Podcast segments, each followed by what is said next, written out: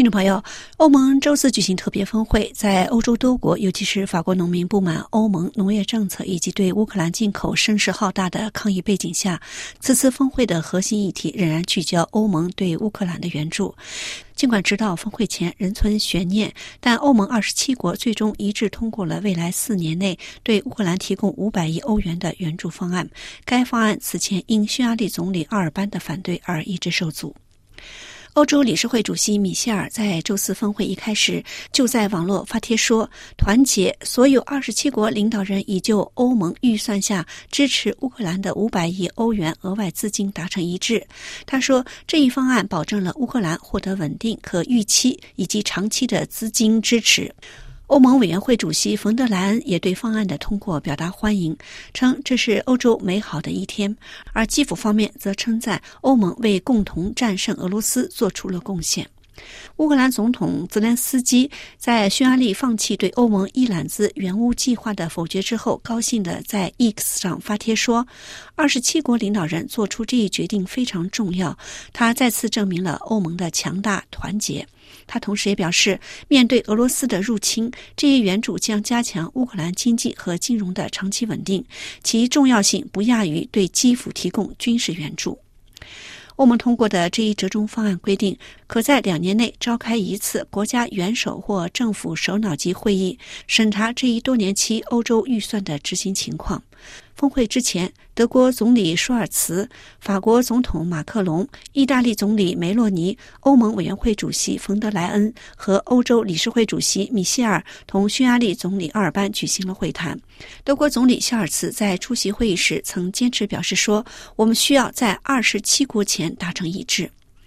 欧洲对乌克兰的五百亿欧元援助，包含三百三十亿欧元低息贷款和一百七十亿欧元赠款，已被纳入欧盟预算延长至二零二七年的计划中。这项援助对于处于对俄战争中的乌克兰维持其经济至关重要。而美国此前的一项新的援助计划已在国会受阻。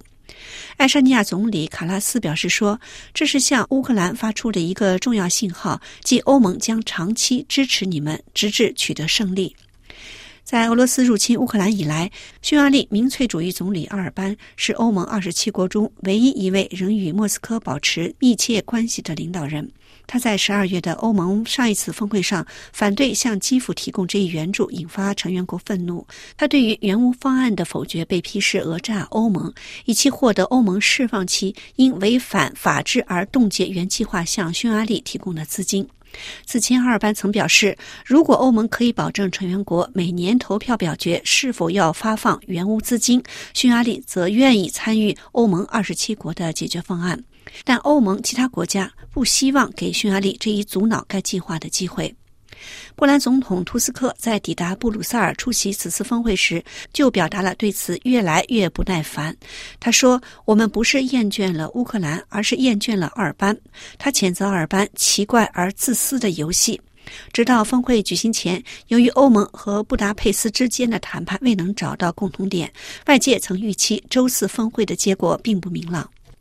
此次欧盟特别峰会举行的背景是多国，特别是法国农业界抗议欧洲农业政策以及对乌克兰进口的强烈动员。峰会举行之际，大约一千三百辆拖拉机在喇叭声响中聚集向布鲁塞尔，向峰会施压。示威者在欧洲议会外与警察对峙，有人在峰会会场点燃了轮胎，并推倒了一座塑像。